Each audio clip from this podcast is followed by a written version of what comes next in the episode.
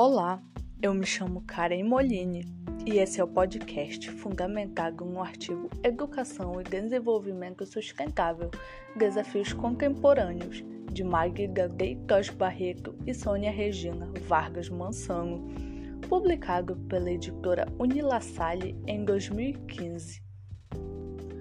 O objetivo principal do trabalho é compreender como profissionais de uma escola pública executam um ensino sobre desenvolvimento sustentável, sendo dividido em duas partes, teórica e empírica. Percebemos que no momento atual há questionamentos sobre qual a função social do docente e das instituições de ensino, muitas vezes havendo cobranças para assumirem posições de outros coletivos, como por exemplo o papel da família em casos transversais complexos, indo além de suas especialidades limitadas à formação docente. Contudo, as instituições de ensino inserem em seu currículo pedagógico questões que vão além da formação dos professores sobre esses temas.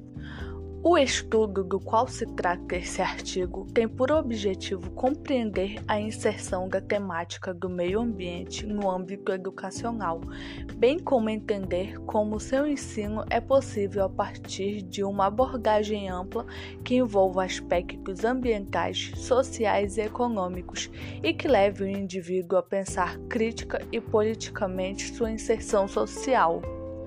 A expressão educação ambiental surgiu nos anos 70, sobretudo quando surge a preocupação com a problemática ambiental. A partir de então, surgem vários acontecimentos que solidificaram tais questões, como a Conferência de Estocolmo em 1972, a Conferência Rio 92 em 1992 realizada no Rio de Janeiro, que estabeleceu uma importante medida, Agenda 21, que foi um plano de ação para o século 21, visando a sustentabilidade da vida na Terra. As questões ambientais vêm adquirindo uma grande importância na nossa sociedade. Estudos acerca dos problemas ambientais surgem a partir de novos paradigmas que visam uma direção mais sistêmica e complexa da sociedade. Nesse contexto, a escola emergiu suas discussões sobre a educação ambiental, com um processo de reconhecimento de valores, em que as novas práticas pedagógicas devem ser responsáveis na formação dos sujeitos de ação e de cidadãos conscientes de seu papel no mundo. Muitas dificuldades e desafios são encontrados na educação e desenvolvimento sustentável nas escolas públicas. Percebe-se que os professores têm o conhecimento sobre o tema.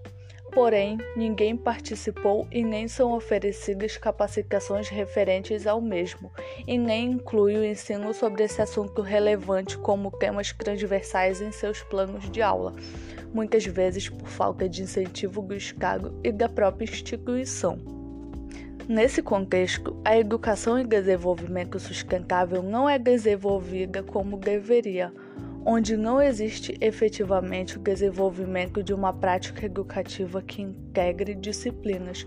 O modo como a educação ambiental é praticada nas escolas e nas salas de aula é através de projeto especial, extracurricular e sem continuidade, descontextualizado, fragmentado e desarticulado os professores não recebem estímulos e a comunidade escolar não dá o suporte que deveria, de modo a deixar uma grande lacuna de conhecimento para os alunos, tornando-se apenas ouvintes e não praticantes, quando deveriam ser estimulados a colocar em prática o que é ensinado a eles sobre a educação ambiental.